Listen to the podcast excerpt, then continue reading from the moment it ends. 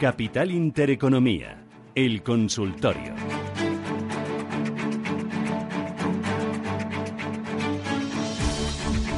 Bueno, tenemos ya los primeros oyentes que están llamando para participar y preguntarle a Miguel Méndez de Big Deal Capital. Luis de Madrid, buenos días. Eh, buenos días, Susana. ¿Qué tal? ¿Cómo va todo? Muy bien, muy fresquito y se duerme ya muy bien en Madrid. yo he pasado calor esta noche y el sábado por la noche. Lo estábamos comentando ahora Miguel y yo. Eh, por la mañana... Sí, bueno, yo ah, bueno, por la noche. Sí, yo soy un poco doña calores, también lo tengo que decir, ¿eh? por la mañana sí que refresca, pero por la noche a las 10, 11... Sí, hacía calorcillo. hacía calorcito, ¿eh? y durante el día, bueno, genial, ¿eh? Yo firmaba. Sí, sí, hombre, indudablemente. Claro, y con esta luz, por favor, si es que da la vida. Una maravilla. claro. Bueno, vamos a lo nuestro, ¿no? Quería preguntarle a Miguel por a ver qué le parece a él entrar ahora en OHL y luego quería hacerle un pequeño comentario que él ha dicho de que mientras esté, esté ahí Donald Trump, que la bolsa americana va a subir. Digo, entonces, ¿qué pasa aquí? Que, que Donald Trump... Bueno, yo es que siempre me, he figurado que las bolsas en general están manipuladas por, por los de siempre, ¿me entiendes? Pero claro, ya me ha dado él una pista más, más, más, más fija, como diría.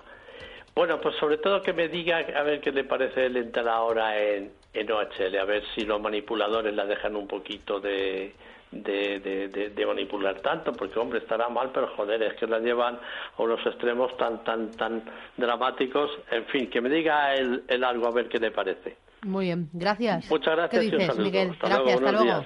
Bueno, me ha hecho la pregunta del millón, no esperaba que fuera la primera, la de OHL. Eh, yo no entraría todavía.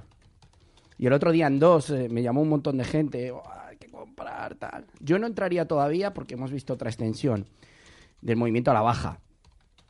Se han tomado muy mal los resultados. Por precio está barata, pero puede seguir bajando, ¿eh? O sea que yo, a ver, eh, suena... Yo hasta que no supere 1,90 no me aventuraría a comprar. Y sé que hay una diferencia de 13 céntimos respecto al precio actual, que son un 8%.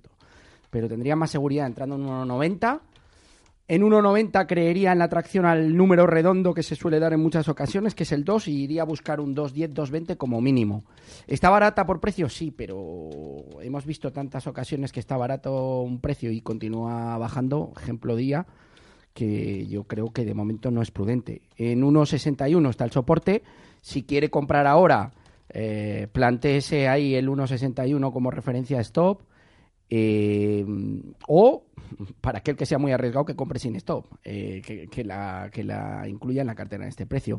Pero esto como todo enfermo, Susana, va a estar delicado o la serie va a estar complicada durante unos días. Es decir, es un enfermo, enfermo con una gripe aguda y le va a durar unos días. Por lo tanto, yo no creo que haya una vuelta nube radical. Si supera 1,90 va a ir a buscar romper el 2 y puede haber una entrada agresiva de dinero especulativo buscando un 2,20, 2,30. Pero yo esperaría el 1,90 para entrar.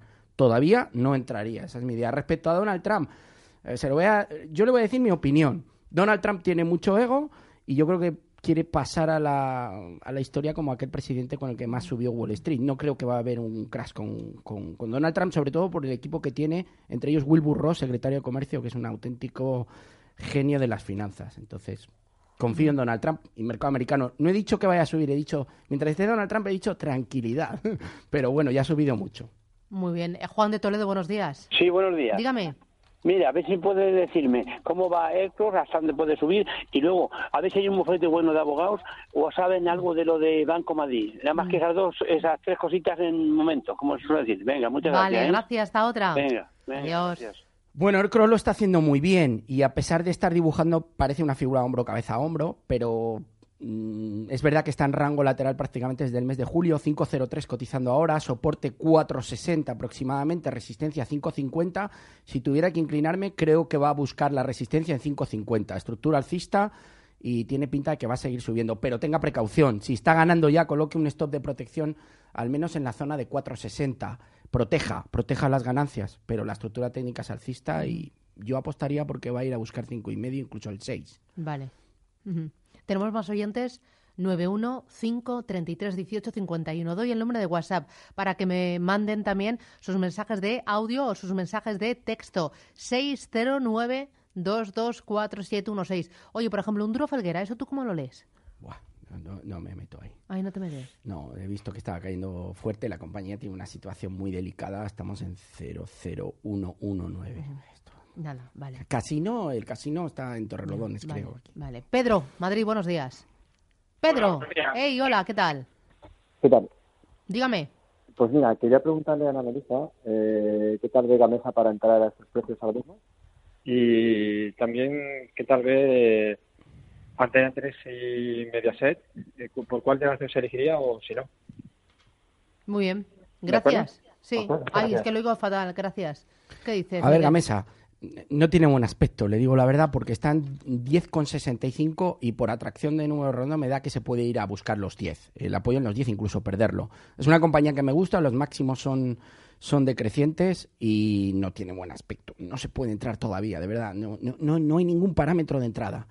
Eh, vamos a dejarla que caiga. No compre todavía, porque realmente las posibilidades de que vaya a buscar 10 y lo pierda son muy amplias. Si superara niveles de 11-20, mejoraría mucho desde el punto de vista técnico y a lo mejor ahí habría que intentar una entrada, pero para eso queda todavía un 6-7%. Está muy delicada desde que tuvo un downgrade, me parece que fue de JP Morgan hace un par de semanas. De momento no, estructura bajista y no se puede tocar.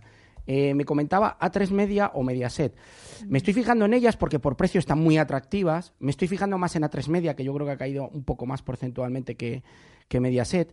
5.35, pero es que mm, muy, mala, muy mal aspecto. Podría bajar incluso a 4 o incluso los mínimos de 2011 que están por 2.83. Yo de momento no la tocaría, pero por precio empieza a estar suculento. Pero dejemos que caiga, si es que yo creo que va a haber mejores precios eh, que los actuales. Entre las dos, me quedaría con la 3 media porque ha caído más, no porque me guste más como compañía. Pero estoy vigilando más el precio de la 3 media que el de Mediaset. Baratas están, porque vienen de 16 y las tenemos en 5. Pero yo creo que se va a poder comprar más barato. Y la estructura es muy bajista. Y si creo que el IBEX va a tener un momento en el que va a haber un aumento de la volatilidad y puede ir a buscar niveles de 9.000 o perderlos, pues mejor esperar de momento. No se precipiten todavía a tomar posiciones que aún no creo que no es el momento. Agustín, buenos días. Muy buenos días para todos. Eh, a ver qué opinas, Germán, de, de entrar en, en ¿cómo se dice?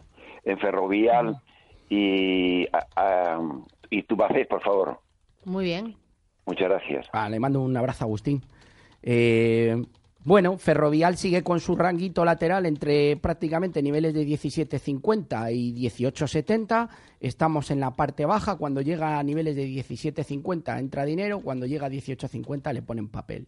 Yo no entraría en Ferrovial de momento. Yo creo que puede ir a apoyarse en 17.50. Estamos cotizando a 17.90 ahora mismo. Por lo tanto, ahí hay un 3% adicional que puede caer. Eh, está rompiendo la recta directriz alcista que venía dibujando desde abril y de momento es momento de esperar en Ferrovial. No es de las peores, pero no hay timing de entrada. Y el otro nos ha dicho Ferrovial y Tubacex. Bueno, Tubacex la verdad es que yo me llevo ya unos días fijando en ella y a mí me gusta lo que está haciendo. Aquí le diría que sí. Está en 3.20, hemos conseguido superar el 3 después de unos meses ahí delicados. Resistencia clara con doble techo en 3.30. Por la parte de, abajo, de abajo, yo creo que habría que mirar al menos 3.05, ya no voy a decir el 3. Pero yo creo que eh, el aspecto técnico y el timing es de continuar subiendo. Yo creo que puede ir a volver a marcar un triple techo en 3.30, incluso creo que puede romper y dirigirse a la zona de 3.40, 3.50. Sí me gusta la serie y creo que mm, va a hacerlo bastante bien. Le diría, sí, a tú haces, Ferrovial, vamos a esperar. Muy bien. Javier, buenos días. Hola, buenos días. Uy, qué, qué bajito le oigo. Dígame, ¿de dónde llama? Eh, desde Madrid. Vale, cuénteme.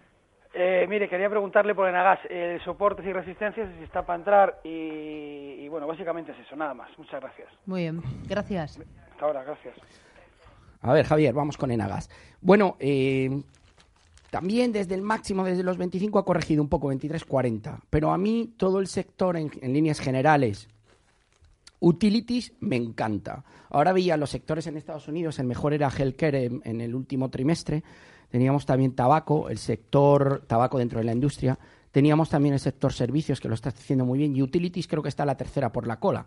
Pero a mí, en una coyuntura de corrección del mercado, sobre todo americano, que puede, pod- podría, podría llegar, me gustan las utilities. Y en Agasco, la rentabilidad con- por dividendo que tiene es una opción muy buena. Y son valores que pueden actuar de refugio en el caso de que haya una corrección del IBEX 35, tanto en Agas como en Red Eléctrica, Endesa, etcétera. Por lo tanto, 23.40 en Agas, soporte primero en 23, el segundo tendríamos que ir a buscar 22.60, pero yo diría que en Agas sí me gusta y creo que puede dirigirse de nuevo a la zona de 24.30 aproximadamente.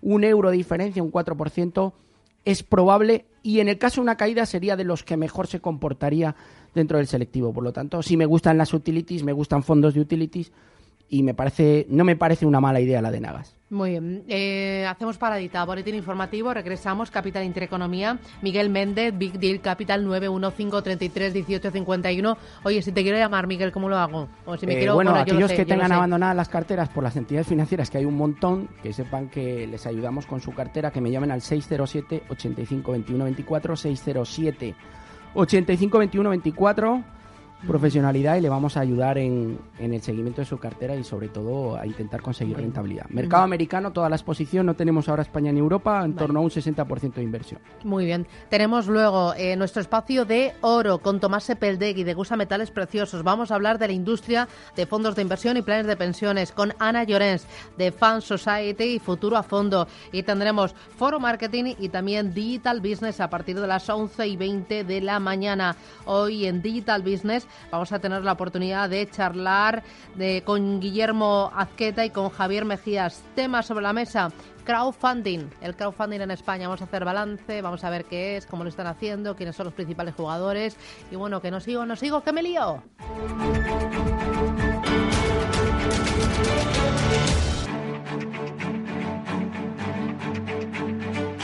Capital Intereconomía, el consultorio.